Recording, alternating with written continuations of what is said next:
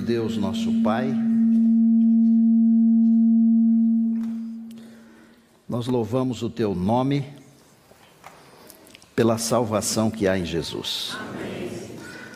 Teu povo se reúne para ouvir a Tua voz. E com sinceridade nós pedimos que o Espírito Santo nos batize outra vez, Amém. para que a Tua voz fale forte ao nosso coração e à nossa mente. Nós queremos ir para o lar. Permita que nos desvencilhemos de todas as coisas que nos prendem nesta vida aqui. É a nossa prece nesta hora, em nome de Jesus. Amém. Tomem assento com calma. Todos são muito bem-vindos. Eu gosto de dizer que esta aqui é a casa de Deus e que Deus é o nosso Pai e que então esta é a nossa casa. Amém?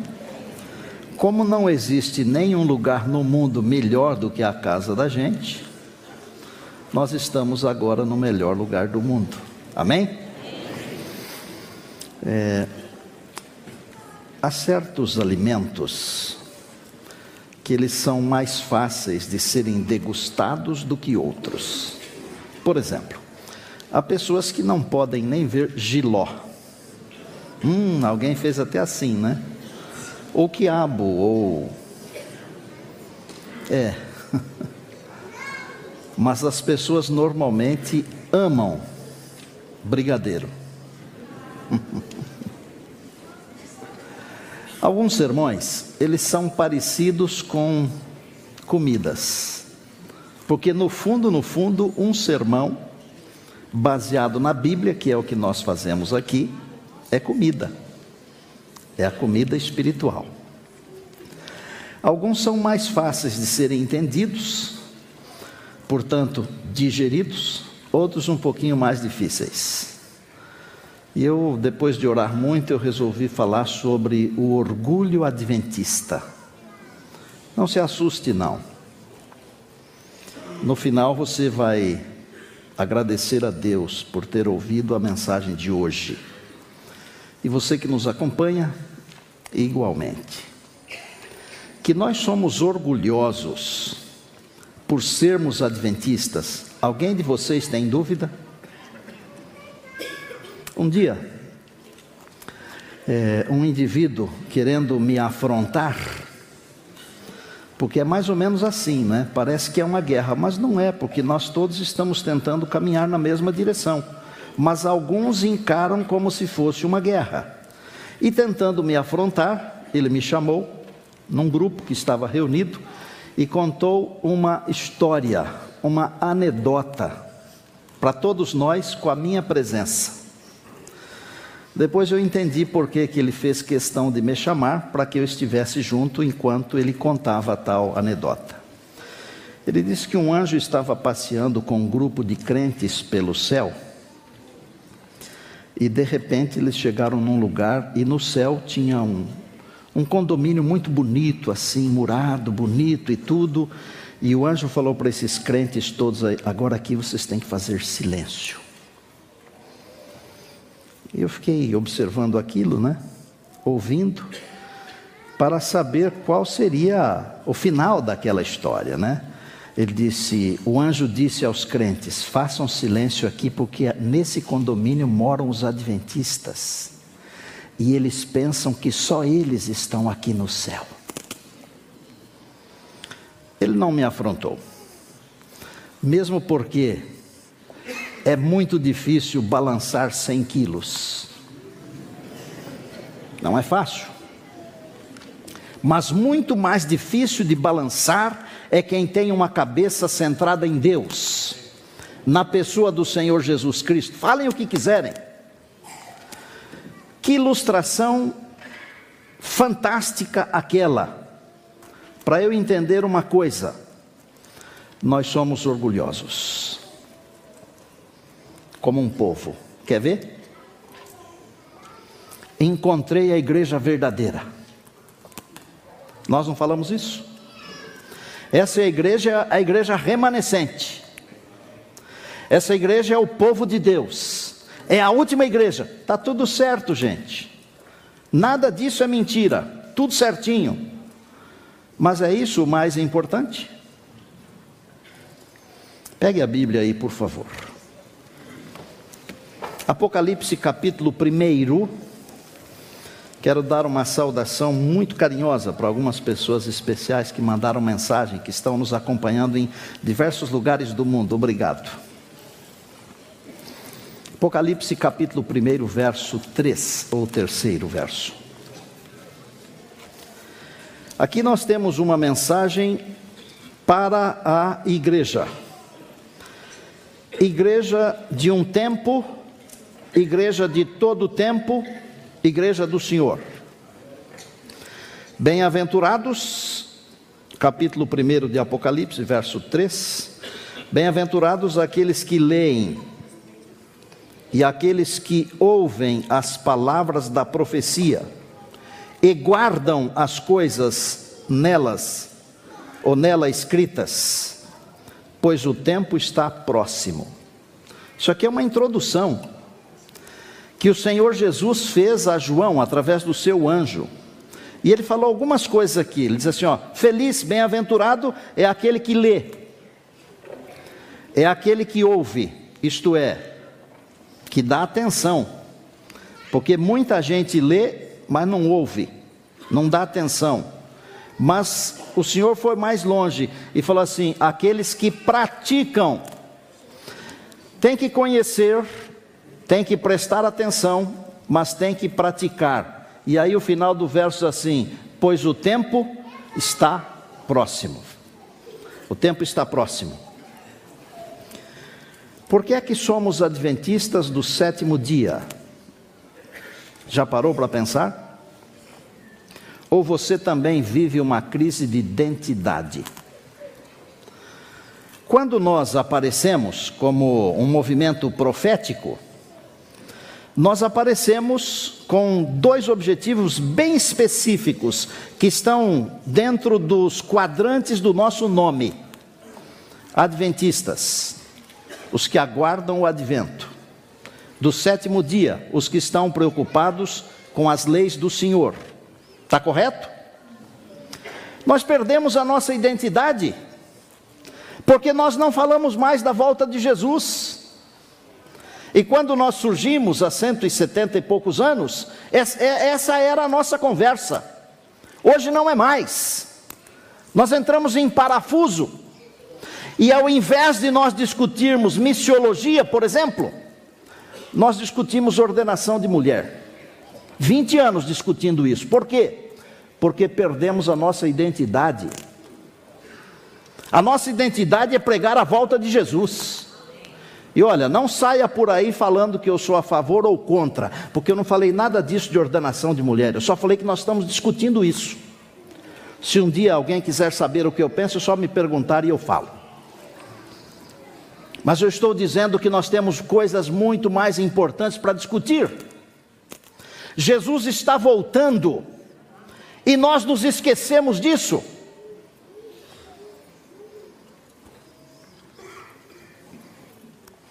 Deus diz que nós fazemos pouco caso dos demais. É Deus quem diz isso. É como numa rede social, mais ou menos. Você já viu quando. E acho que você já fez também, não só viu, né? Nós fazemos um monte de fotos, selfies, fotos. Qual foto nós publicamos? A melhor. Quando perguntam para você, está tudo bem, o que é que você fala? É tudo bem. Não está tudo bem, não. Se perguntar de verdade, está bem mesmo? O que é que você vai dizer? Não está bem, não. Porque nós queremos mostrar o nosso lado bonito, o nosso melhor. Não é pecado. Mas a igreja de Deus, ela é chamada a atenção pelo próprio Deus, porque Deus é o dono da igreja, não sou eu, para que ela se arrependa de querer mostrar o seu lado só bom. Nós somos triunfalistas, parece que nós não sofremos. E nós sofremos como todo mundo.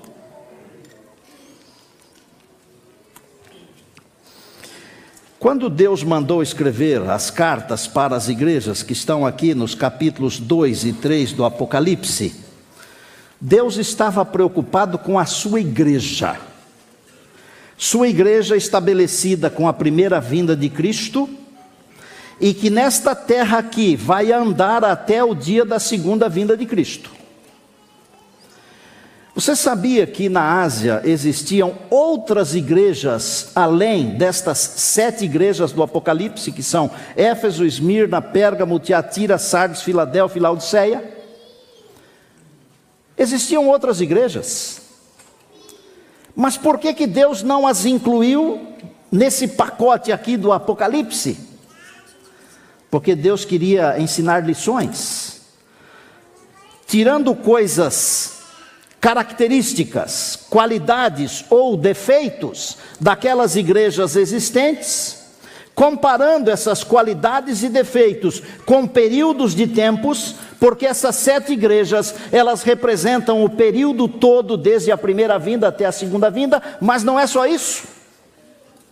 As igrejas podem representar você como crente, podem representar a mim como crente, ou uma igreja específica pode representar um momento da minha vida religiosa. Vou citar a segunda igreja, por exemplo, a igreja de Esmirna, que foi uma igreja perseguida. Houve um período terrível de perseguição no, no tempo de Diocleciano. E esse período de 10 anos, que deve ir de 303 a 313 mais ou menos, ele terminou quando Constantino publicou um edito de tolerância foi nesse período da segunda igreja que Policarpo, bispo de Esmirna, foi queimado vivo. E com 86 anos de idade, disseram para ele: renuncia a sua fé em Jesus, fica livre. Ele disse: Eu tenho servido ao meu Senhor Jesus durante 86 anos e ele nunca falhou comigo uma só vez. Como é que eu poderia negá-lo agora? Pode ser que esse período dessa igreja ele faça parte da sua vida agora. Pode ser que você esteja passando por uma aprovação. Dá para entender? Então, representa a igreja como um todo, mas pode representar a minha pessoa como cristão, pode representar você como cristão. E eu queria ah, parar um pouquinho na última igreja, que é a igreja de Laodiceia, o julgamento do povo. É a última igreja. O período dela é mais ou menos de 1844 até o dia da volta de Jesus. Como é a igreja de Laodiceia? Quando você fala, eu faço parte da última igreja, eu encontrei a igreja verdadeira, eu faço parte do povo de Deus, sabe o que você está dizendo? Eu sou Laodiceia. E eu estou errado? Eu não estou, porque quem fala isso é a Bíblia. Se eu estivesse emitindo um conceito pessoal, eu poderia errar, mas eu estou emitindo um conceito bíblico. Como é que eu sou? Como é que você é? Eu já falei que eu gosto de mostrar o meu melhor, porque ninguém gosta de mostrar o seu lado ruim. E sabe por que, que ninguém gosta de mostrar o seu lado ruim? Porque o mundo nos fez assim. O mundo nos ensinou que nós temos que ser os melhores. O mundo nos ensinou que nós não podemos ser pequenos, nós temos que ser grandes. O mundo nos ensinou que nós não podemos ser humildes, nós temos que ser grandiosos, orgulhosos, gananciosos e etc, etc, etc. Mas Deus não ensina isso. Deus chama o seu povo de meu pequeno rebanho. É o povo do Senhor. Vamos dar uma olhadinha o que é que diz a Bíblia sobre nós? Eu estou enquadrado aqui, tá? Eu não estou falando só para você. Eu estou falando para nós. Eu estou dentro disso aqui também. Começa no capítulo 3 e no verso 14. Ao anjo da igreja de Laodiceia escreve: Ao anjo da igreja de Laodiceia escreve: Estas coisas diz o Amém, a testemunha fiel e verdadeira, o princípio da criação de Deus. O que é que o Senhor Jesus, que é a testemunha fiel e verdadeira, o princípio da criação de Deus, o Senhor do universo, o que é que ele diz para mim? Conheço as tuas obras não adianta você tirar mil fotos e botar mais bonita, porque eu conheço a sua foto feia.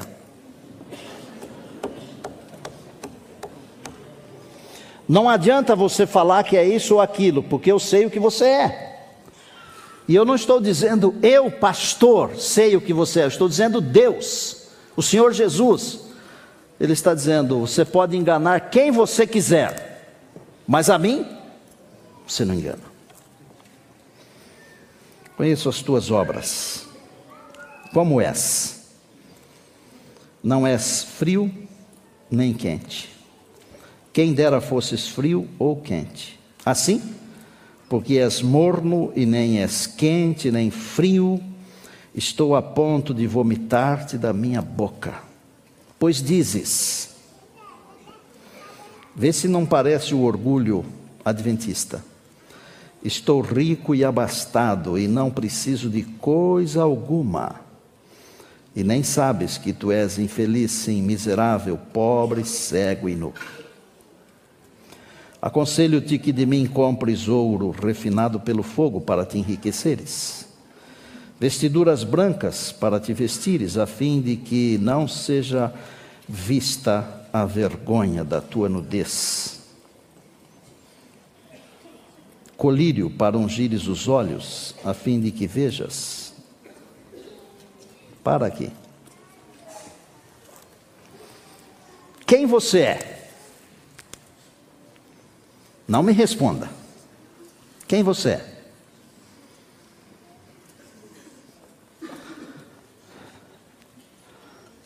A gente pode enganar todo mundo, sabia? Por um pouquinho de tempo. Pode enganar um pouco de gente por muito tempo, mas não pode enganar todo mundo o tempo todo, porque não pode enganar Deus. A sua vida religiosa está em xeque, porque não é o fato de você pertencer à igreja, porque se você só pertence à igreja, você é morno. Se você só pertence à igreja, você é miserável. Se você só pertence à igreja, você é pobre. Se você só pertence à igreja, você está nu. Se só pertence à igreja. Porque não é a igreja que salva. Não é a igreja. É que realidade, não? Um indivíduo que pensa que é rico, mas é pobre, ele fica endividado. Fica ou não fica? Se você é pobre e vive como rico, vai ficar endividado. Porque dois mais dois são quatro. Não muda. Se você pensa que está vestido, mas está nu, você vai cair no ridículo. Imaginem, eu estou vestido, a caráter para pregar aqui. Imaginem se eu viesse pregar aqui de sunga, achando que eu estivesse de terno e gravata. Vocês já pensaram o ridículo? Estou exagerando? Não estou, mas às vezes é preciso exagerar para entender. Uma pessoa que fica cega, achando que continua vendo, ela pode sair dirigindo um carro por aí? Gente, isso é a palavra de Deus está dizendo. Deus tem conselhos. É, eu amo a igreja de Laodiceia, porque a igreja de Laodiceia se parece comigo, eu gosto de falar. E você sabia que das sete igrejas, a única que falou foi Laodiceia? Nenhuma das outras seis falou nada. Porque Deus tem repreensão, Deus tem conselho, Deus tem elogio, Deus tem crítica. Por exemplo, tem duas igrejas que não tem crítica para elas. É a igreja de Esmirna, do sofrimento, e a igreja de Filadélfia, do sofrimento. Aquela igreja que pregou a volta de Jesus, de 1831. Não tem crítica. E a nossa igreja, que sou eu, Laodiceia, não tem elogio para mim, só tem crítica. Mas também eu sou a única igreja que fala: não, senhor, mas eu sou a última igreja. Eu sou a igreja verdadeira. Eu sou rico, abastado, não falta nada. Aí o senhor diz assim: você é um coitado de um miserável. Precisamos tomar cuidado com as palavras, porque às vezes as palavras elas podem para algumas pessoas, elas podem dizerem aquilo que elas não dizem. Tá certo? Então, por exemplo, esses dias atrás aí, não sei se foi domingo passado, acho que foi. É, essas guerras dos juízes, promotores, essas coisas aí, desembargadores, né? Um chamou o outro de incompetente. Chamar de incompetente não está xingando. Ele está dizendo que não tem competência para fazer aquilo. É simples. Se alguém me chamar de miserável, eu vou ficar ofendido. Mas Deus me chama de miserável e eu falo, sim, Senhor, eu sou mesmo. Como que eu sou? Eu sou um miserável dependente da graça de Deus, mesmo pertencendo à Laodiceia. Você é um miserável, uma miserável. Depende da graça de Deus. E eu dou graças a Deus por estar em Laodiceia, que é a última igreja. Mas eu não quero ser vomitado da boca de Deus. Deus pega as coisas comuns e simples, por exemplo, para aquela igreja que Deus escreveu, você é morno. Existe um lugar assim, a uns poucos quilômetros, num alto, fora da cidade de Laodiceia, chama-se Pamukkale. Tem águas termais. E no frio de lá, na época do inverno, você pode ficar dentro da piscina, água quentinha, deliciosa. Só que lá na cidade, lá embaixo, não tinha água. E eles mandaram a água quente lá de cima. Mas quando chegava na cidade, não era mais aquela água quentinha, gostosa para ficar dentro. Mas também não era água fria, capaz, eh, própria para você beber. Era uma água que causava enjoo, água morna. E o Senhor falou assim: Você que é um cristão de Laodiceia, é igual essa água aí. Eu tenho enjoo. É, eu gosto de falar de um Deus que é amor, de um Deus que abraça, de um Deus que salva. Mas eu não posso olvidar a realidade de dizer de um Deus que um dia vai ficar cheio também de quem é morno. Eu posso falar umas coisas aqui, vocês não vão me apedrejar, mas também se quiserem apedrejar, eu vou falar o que eu tenho que falar. Você não é morno para o seu time de futebol. Não é.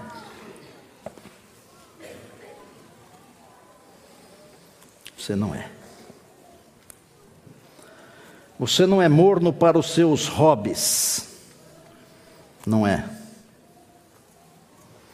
Você não é morno para os seus ídolos musicais. Não é.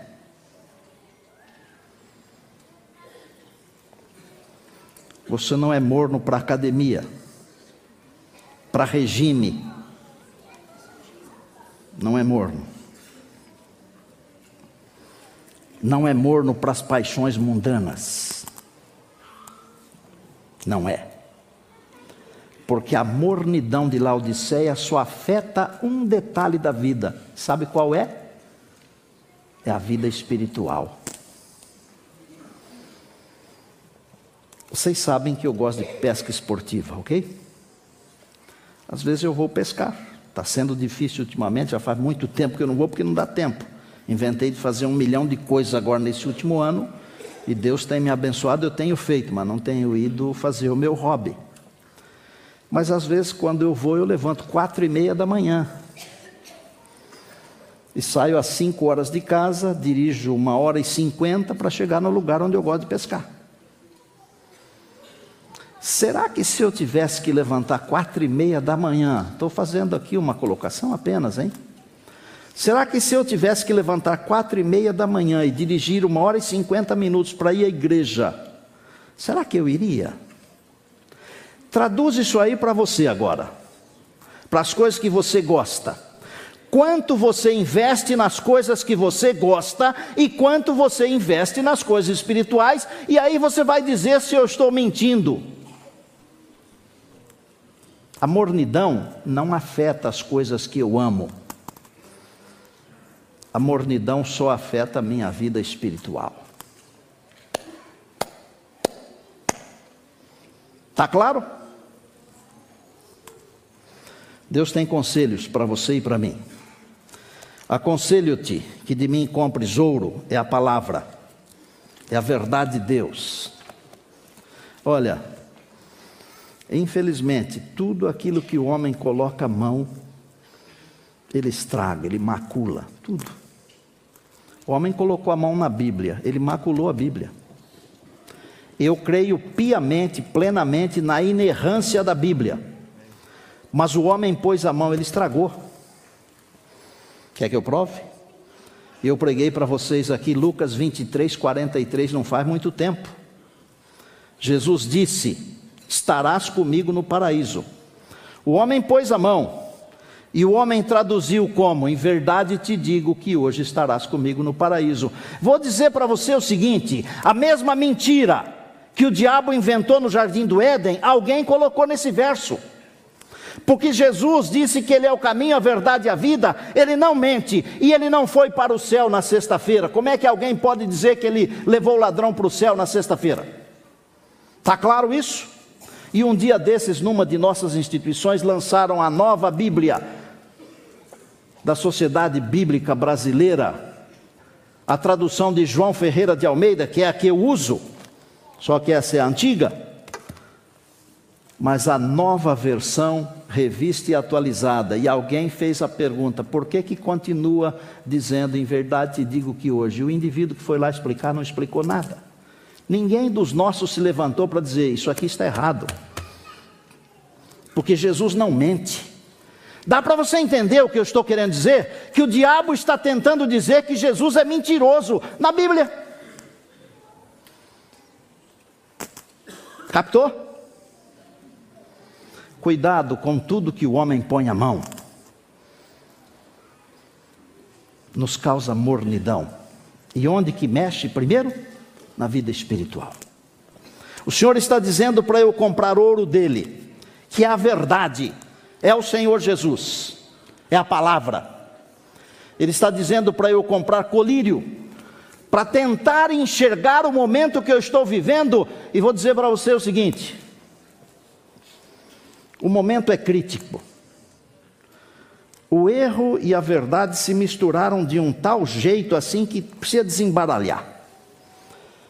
A gente já não sabe mais o que é uma coisa e o que é outra. Eu estou terminando de preparar um sermão que devo pregar aqui no mês de agosto, cujo título é O Bom Caminho. Lembram daquele verso que diz assim: Perguntai pelas veredas antigas qual é o bom caminho e andai por ele? Qual é o bom caminho? Dá uma olhada o que está acontecendo com a família. Qual é o bom caminho que a Bíblia ensina sobre família? Nós temos que nos levantar. Qual é o bom caminho que a Bíblia ensina sobre adoração? Eu citei um dia desses algumas músicas que começam e nunca acabam, a gente nunca sabe o que, que elas querem dizer. Parece que as músicas hoje, elas não estão preocupadas em adorar a Deus, estão preocupadas em contar a história de alguém. Nós estamos aqui não é para contar a história de alguém, nós estamos aqui é para adorar a Deus.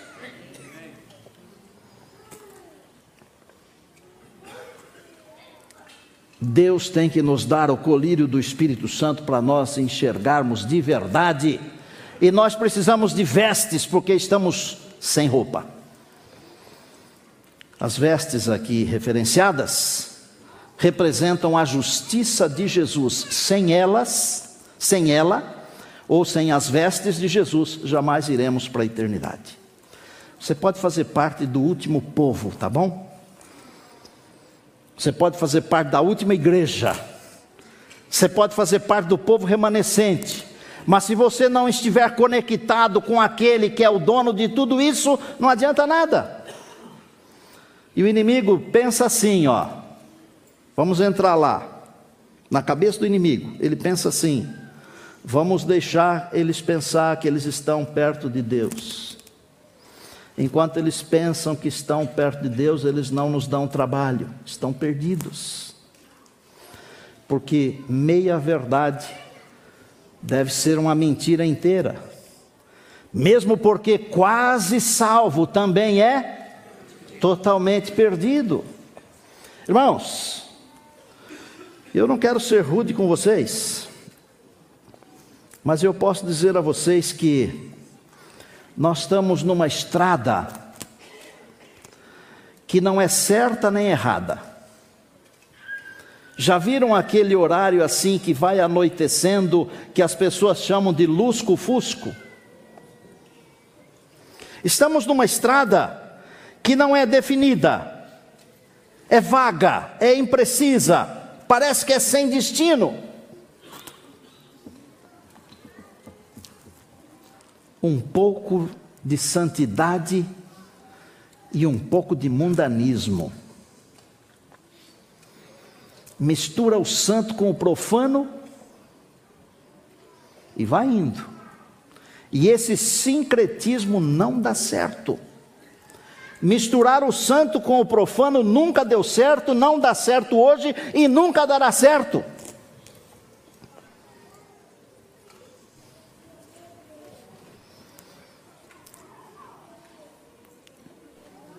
Quem não aceita que necessita nunca vai aceitar.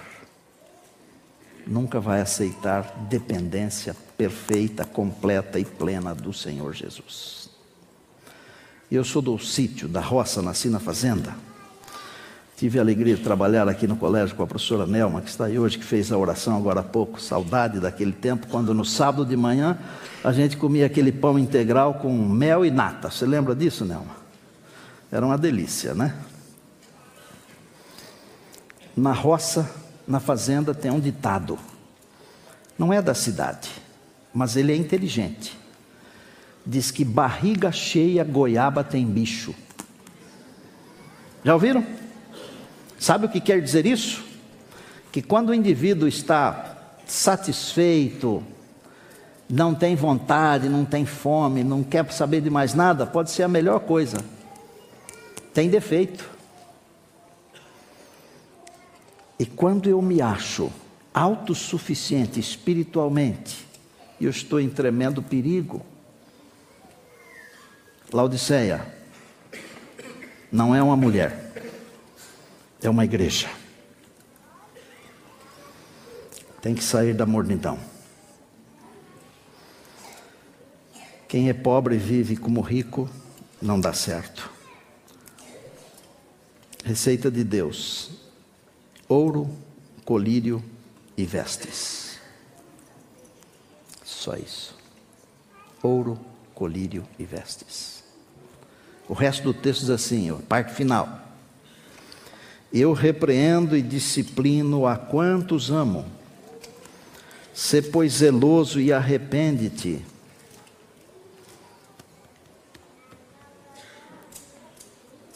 A minha pergunta é: Como é que você se sente? O que você sente é igual ao que você é? Ou é diferente? Porque por vezes eu me sinto de um jeito, mas estou de outro.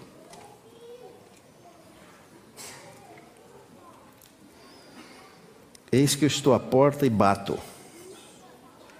Irmãos, eu vou falar uma coisa assim, bem do meu coração o Senhor Jesus acabou com a igreja de Laodiceia.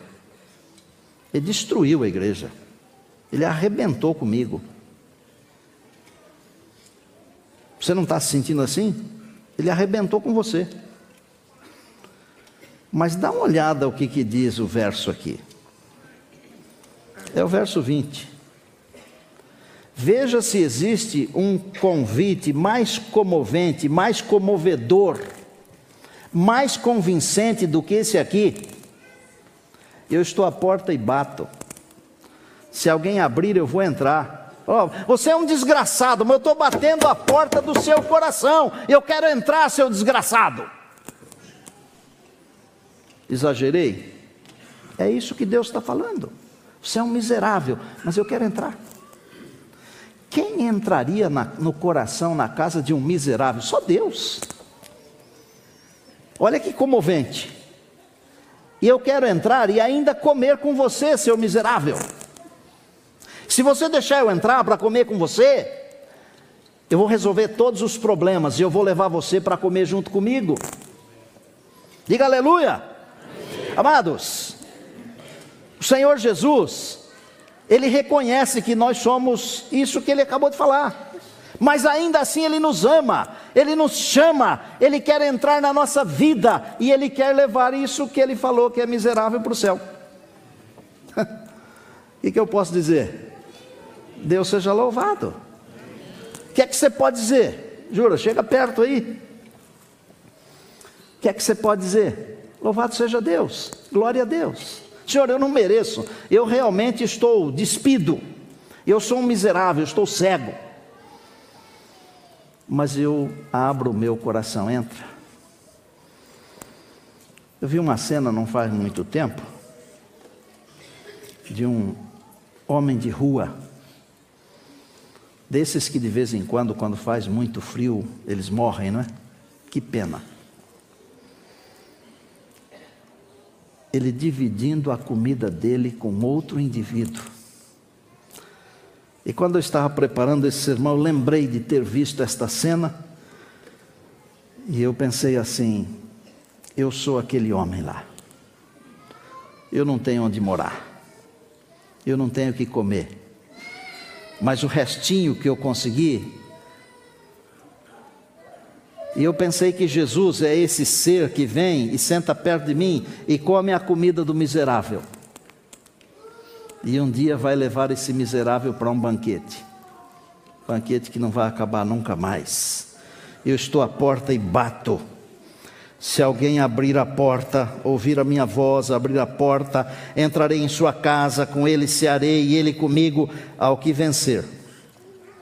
Olha que coisa linda dar-lhe-ei sentar-se comigo no meu trono, assim como eu também venci e me sentei com meu Pai no seu trono.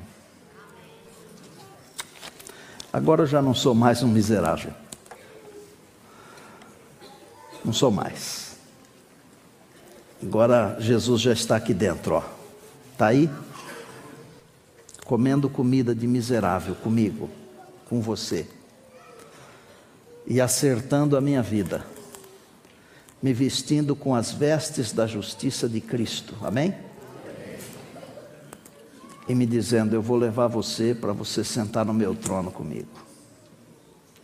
Só Deus para fazer de um miserável um rei. Quem é você? Vai continuar sendo miserável? Ou quer ser um rei? ou príncipe? Vai continuar sendo um miserável que não tem vestes? Ou quer viver uma vida de príncipe com Jesus, vestindo as melhores vestimentas, comendo as mais finas iguarias? Eu quero orar com aqueles que precisam de Jesus para serem transformados de miseráveis em príncipes. Ó, oh, o orgulho adventista não vai salvar ninguém.